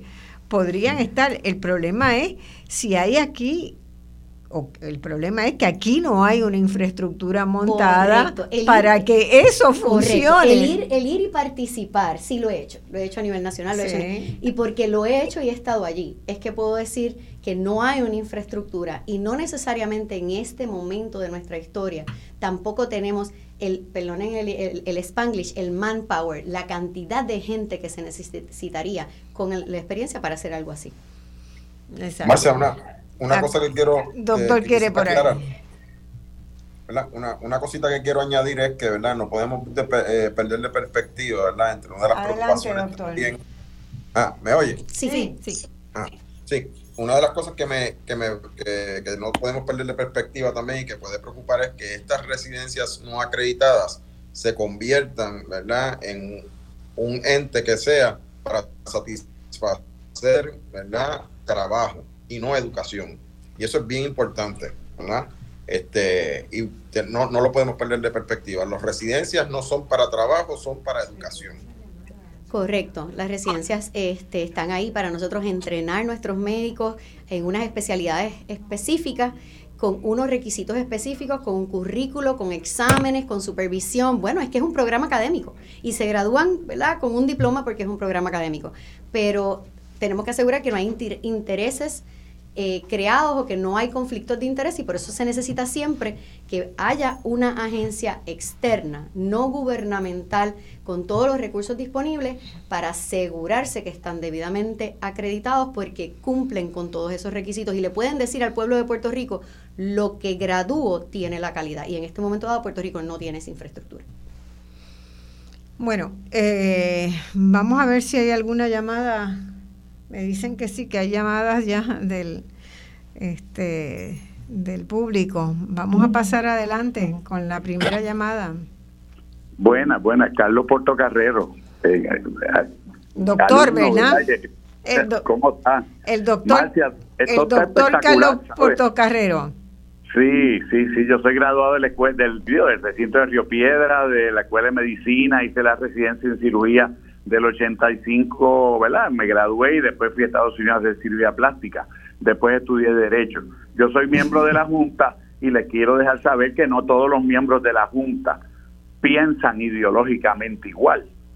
Así que es muy importante que se tome en consideración que este problema es multifactorial, pero muy fuerte, lejos de la medicina y de la educación. Tiene mucho que ver con el primer evento, que es que la industria de la salud versus el sistema salubrista comercializa, convierte el sistema de salud como una corporación donde vienen muchas personas a hacer mucho dinero. Así que aquí hay unos intereses fuera de la academia y fuera de nosotros y del grupo médico que están en acción. Ahora, este proyecto ya logró algo grandísimo que ha unido 38 eh, sectores médicos, que eso no lo lográbamos nunca unir a la clase médica. Así que esto es ya un éxito, irrespectivo de donde termine. Pero las leyes inicialmente se promueven y se aprueban y luego se hacen reglamentos donde se especifica. Esos reglamentos sí se participa. Las vistas públicas para que no se hagan de manera dictatorial, se hacen de manera democrática. Así que todos los sectores que ya están unidos podrían participar de cómo es que se le va a dar cosas, a, sustancia, carne a esta, a esta ley. Pero acuérdate que no estamos en el mejor de los mundos posible, ¿verdad? De Cándido. Estamos en una realidad y esto estamos ante una tormenta perfecta. Si usted prorratea los próximos años, todos los meses se están dando de baja y entregando la licencia de 50 a 60 médicos, lo que significa son 600 al año. Las residencias ocupan 170 espacios en Puerto Rico, de los cuales, ¿verdad? 390 se gradúan de la Escuela de Medicina, 220 se van fuera de Puerto Rico. De eso es un poquito poco probable que muchos regresen. Así que tenemos que lo que va bajando es la cantidad de médicos especialistas y generalistas en Puerto Rico año tras año. La realidad que se está viviendo en la academia quizás es un poco distinta a la que se vive en la Junta cuando se vamos, nos damos cuenta de que eh, vamos a estar quizás en seis mil médicos en cuestión de unos años o unos meses. Antes hubo 14 mil. Lo ideal es que haya 15 mil médicos. Por esa razón es que usted llama hoy día a un endocrinólogo y la cita es quizás para diciembre o para enero, a un neurólogo lo mismo. Eso limita el acceso de la salud, aunque estén aprobados por ANMES, tengan los BOA y todo, no llega el servicio, hay una limitación del acceso a los servicios de salud, igual que alegan en el Departamento de Justicia que no hay acceso igual a los servicios de justicia. Si usted tiene más dinero, pues logra unas cosas en la salud y en la justicia, y si no tiene, pues no las logra. Así que hay un problema que va más allá de la academia, que es el acceso a los servicios de salud. Eh, es bien importante, ¿verdad? Que entendamos que ante esa perspectiva, si usted por ratea y mira una gráfica, en cuestión de unos años va a haber un colapso total del sistema de salud. Así que esta, esta legislación fue motivada con la idea del futuro, no es para resolver el problema actual de la escasez y la fuga. Para eso hay otros proyectos y otras otros planes que no están en esta ley. Así que esto es para los próximos 6, 7, 8 años. Una residencia, por ejemplo, de cirugía, produciría quizás su primer residente seis años después. Pero, doctor Carrero, ahora otra, una preguntita. Eh, ni siquiera el proyecto habla de cómo la pirámide eh, demográfica de Puerto Rico hace dramático el tema de la, de la salud, ¿verdad? Para los envejecientes. Eh, el, proyecto, no sé, tiene muchas cosas en la cabeza, pero eh, lo que vale es lo que está escrito. Lo que sucede es que ese proyecto no lo escribimos nosotros en la Junta, ese proyecto lo escribió un legislador, pero en la Junta sí se ha visualizado y se ha llevado a cabo toda esto, toda esta cantidad, esta demografía que está en una crisis inminente en los próximos años. Pues hay que, hay que trabajarlo mucho más. No sé qué piensan ustedes. Yo, pienso que... Eh, entiendo la preocupación de los miembros de la Junta, entiendo y agradezco la intervención del doctor Puerto Carrero, pero yo no visualizo que el proyecto, como está escrito, pueda resolver la crisis que va a ocurrir en los próximos años. La va a profundizar y la va a aumentar. bueno, no, no, estoy de acuerdo en esa parte, pero sí es un, un, elemento más de muchas otras cosas que va a haber que hacer. Pero hay campo ocupado. Cuando digo campo ocupado, aquí hay una dimensión federal que Puerto Rico no puede tomar decisiones, ni el secretario de salud puede tomar decisiones sobre CMS y sobre los derivados de CMS. Así que hay áreas que el problema político de Puerto Rico no nos permite abordar en este momento. Pero sí podemos bregar que, que ahora mismo hay un cirujano que cubre tres hospitales a la misma vez y los pacientes de cirugía se ven limitados. Ha habido un incremento grandísimo en apéndices perforadas. Así que lo que está ocurriendo en la calle, en los hospitales, es una muestra del deterioro que hay ya en este momento. Y de, la, eso de la presión que tienen los médicos. pero, pero el proyecto no responde a que podamos tener de aquí a 10 años más cirujanos generales con las destrezas y el conocimiento para prevenir que haya más apéndices perforados y nos sigan aumentando, por, por, el, por seguir el ejemplo que usted está mencionando. Así que lo que nosotros tenemos que asegurar es que los fondos vayan a donde tienen que ir para asegurar una educación de calidad y asegurar que los que reciben esa educación de calidad puedan quedarse en Puerto Rico bajo unas condiciones de trabajo y de vida adecuadas. Eso es lo que tenemos que buscar, doctor.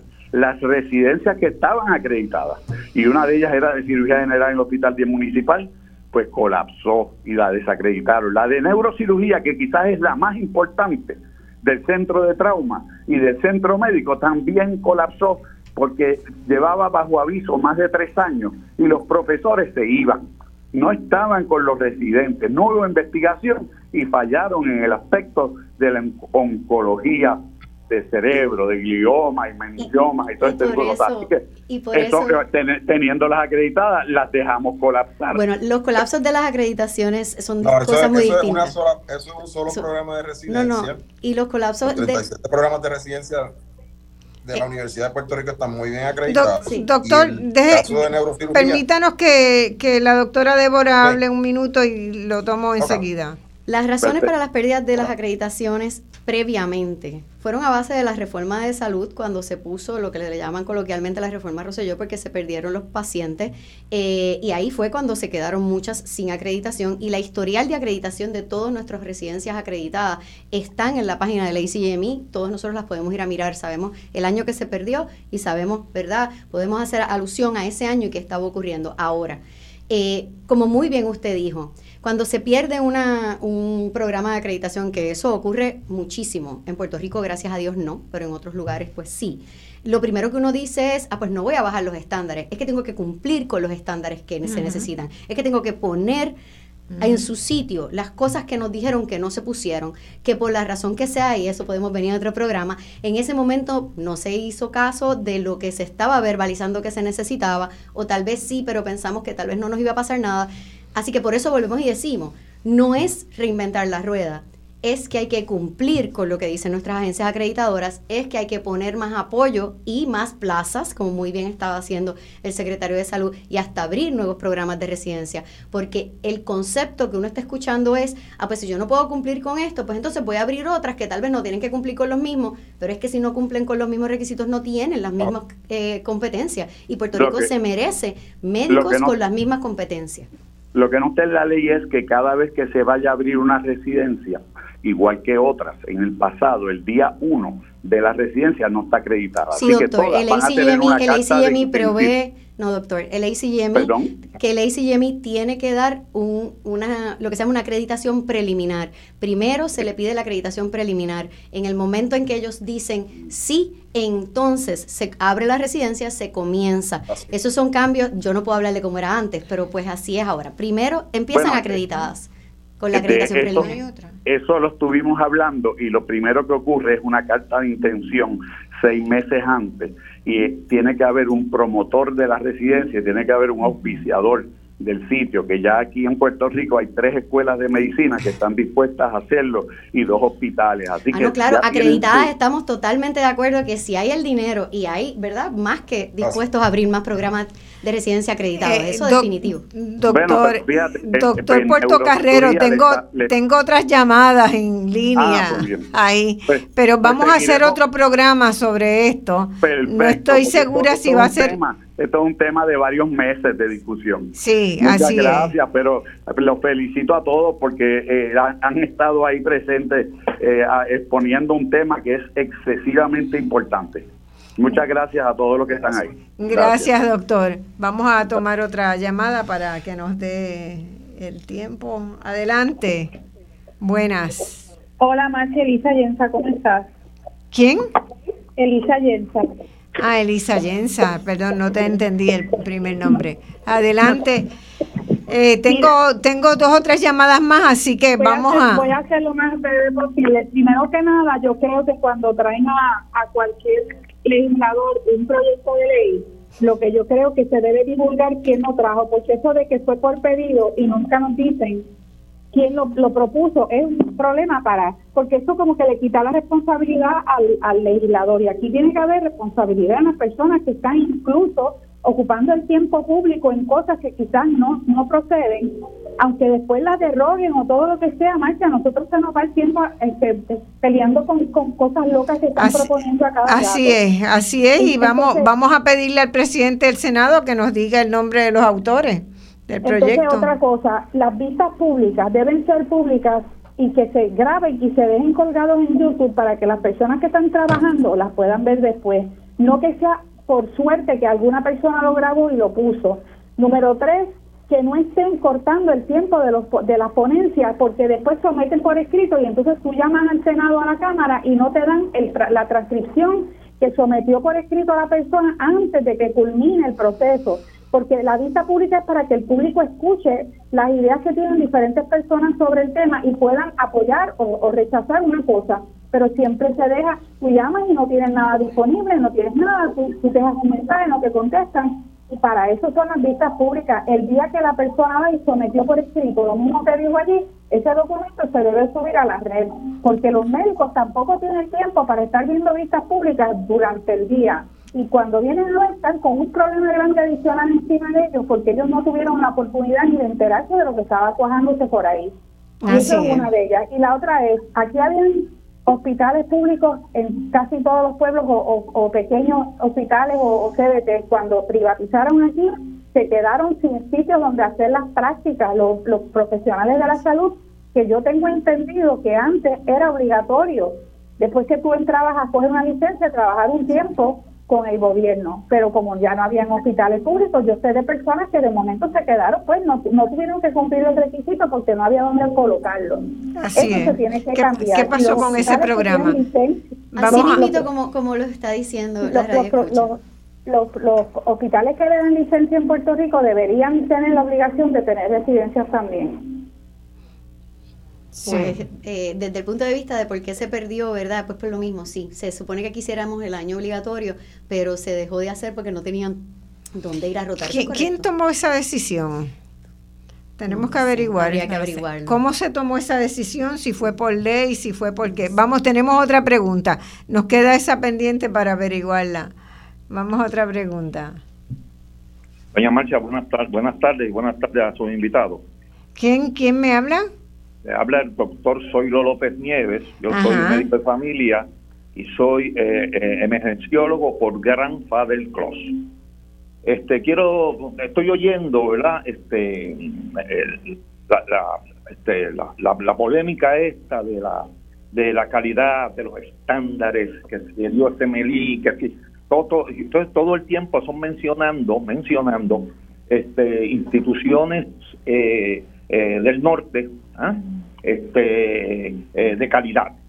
Entonces nos preguntamos una cosa, eh, y no se habla de la necesidad, la necesidad de nuestro pueblo. O sea, estas entidades gubernamentales como la, la Junta de Licenciamiento y Disciplina Médica de Puerto Rico tienen que responder a la necesidad del pueblo también. Y la necesidad y calidad deben ir a la par. Yo no puedo tronchar la necesidad por la calidad. No lo puedo tronchar, porque las dos tienen que ir de la mano. Y tenemos que confiar en nuestra gente, tenemos que confiar en nuestros médicos, tenemos que confiar en nuestros académicos y olvidarnos de tantas, de tantos, este, de tantas agencias acreditadoras que no nos sirven, que no nos están funcionando. Aquí se están creando médicos todos, este, cada cuatro años, cada seis años, o cada tres años, se están creando médicos para, para, para, que se vayan para Estados Unidos, porque reúnen todas estas cualidades, pero se nos van. Entonces, se nos van, pero eh, lo que hemos dicho a lo largo del programa es que se nos van por otras razones, no por la formación que tienen. Este, se van porque la economía de Puerto Rico ha estado en bancarrota y estancada durante más de 12 años. Se van porque la violencia en Puerto Rico es invivible, se va porque las escuelas públicas no funcionan y no pueden. Entonces, este, esos son los elementos. Eh, lamentablemente se nos ha acabado el tiempo, pero tomamos su punto y lo vamos a discutir más adelante. Gracias. Este, bueno, lamentablemente se acaba el tiempo, siempre nos quedan dos horas, nos queda corto. Este, agradecemos mucho, mucho la, participación de ustedes y del doctor Falcón, que ha sido extraordinaria para que la gente, ¿verdad?, comprenda la complejidad, la complejidad de que los problemas de Puerto Rico no son sencillos, no se solucionan con, medidas simplistas. Eh, hay que sentarse a desgranar bien en serio el, el maíz que tenemos. Muchas gracias y hasta el domingo que viene. Esto ha sido Voz Alternativa.